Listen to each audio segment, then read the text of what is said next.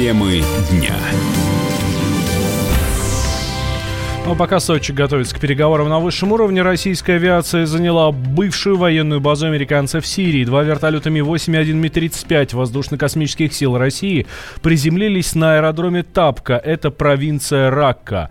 А военный эксперт Игорь Короченко рассказал, что наши военные заняли этот регион для обеспечения безопасности.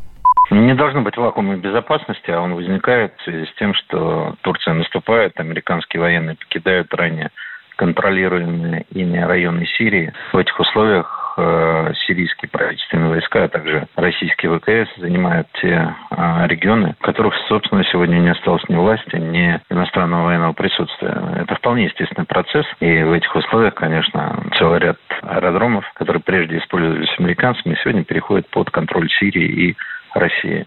Процесс вполне понятен, и цель и задача России – содействовать процессу мирного регулирования, не дать возможности расползания конфликта на те регионы, которые сегодня фактически остались ничейными. Ну и, разумеется, американцы присутствовали там незаконно. Россия имеет соответствующий мандат. Э, кроме того, действует очень эффективно и безошибочно. Поэтому расширение зоны нашего контроля – это благо для безопасности Сирии и залог ее мирного развития.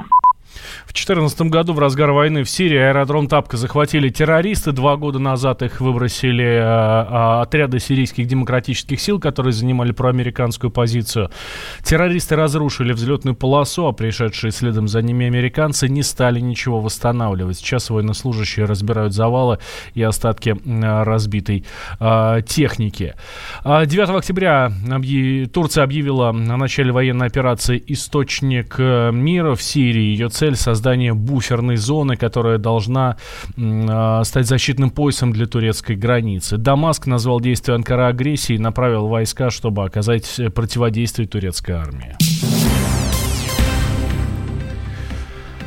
Президент КВН Александр Масляков прокомментировал кадровые перестановки в украинском правительстве. Бывшего юмориста Сергея Сивоху не стоило назначать на должность советника э, секретаря Совбеза по Донбассу, рассказал Масляков в интервью журналисту комсомолки Александру Гамову.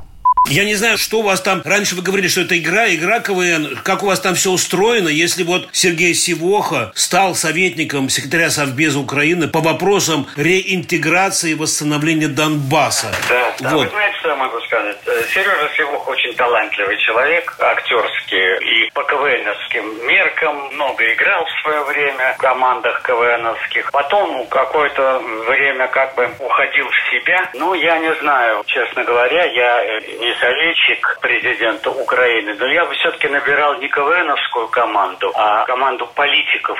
Вот так я бы прокомментировал эту ситуацию. Ну, России это не грозит, а то одно время про Мишу Галустяна говорили, что вот... Я надеюсь, что не грозит.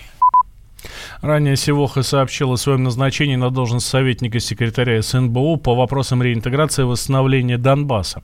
Об этом он написал на своей странице в Фейсбуке. Севоха также опубликовал снимок выданного ему удостоверения. В России резко упал спрос на бензин. По данным исследования компании Петромаркет и агентства аналитика товарных рынков, с начала этого года потребление топлива в стране сократилось на 1%. И вот эксперты считают, что для такого большого и емкого рынка это серьезное падение, почти рекордное. Больше было только в 2015 году, ну тогда курс рубля упал, мы помним это с вами. Как отметил эксперт компании Верген Групп Андрей Гордеев, а, спрос уменьшается из-за экономической ситуации в стране, а также потому, что водители просто массово переходят на газомоторное топливо. Действительно, можно подтвердить, что отмечается динамика сокращения внутреннего спроса на топливо, в частности бензин и дизель. Тем не менее, какого-то коллапса пока не отмечается. Можно отметить два фактора, почему это происходит. Это, конечно же, прежде всего сокращение доходов населения, ну и другой немаловажный фактор, то, что спрос перемещается в пользу газомоторного топлива. Поскольку это топливо заметно дешевле бензина и дизеля, то граждане граждане активно пользуются им, переоборудуя свой транспорт. Ну, действительно, последние 2-3 года несколько снижается потребление, но эти темпы не выглядят угрожающими. Падение спроса на бензин никак не повлияет на его стоимость, подчеркнул президент Российского топливного союза Евгений Аркуша. Падение спроса приводит к тому, что цены на бензин стабилизируются. Они падать не будут точно, потому что у нас есть инфляция и рост там налогов, акцизов, НДПИ и так далее. Но в сегодняшней ситуации, когда объемы поставок топлива на внутренний рынок снижаются, снижается объем продаж на бирже, тем не менее цены не растут, именно благодаря тому, что падает спрос. И в этом смысле, к сожалению, в целом для страны цены стабильны именно благодаря тому, что падает спрос. А спрос падает, наверное, в силу снижения деловой активности, общей рецессии в экономике и так далее. По данным Росстата, в этом году топливо дорожает медленнее инфляция. Бензин вырос в цене на 2%. Можно уйти в большую политику, но большой спорт пойдет вместе с тобой. Чемпион мира в тяжелом весе.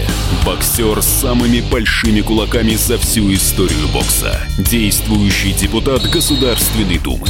А теперь еще и ведущий радио «Комсомольская правда». Николай Валуев в авторской программе «Большой спорт». По средам в 10 вечера по Москве.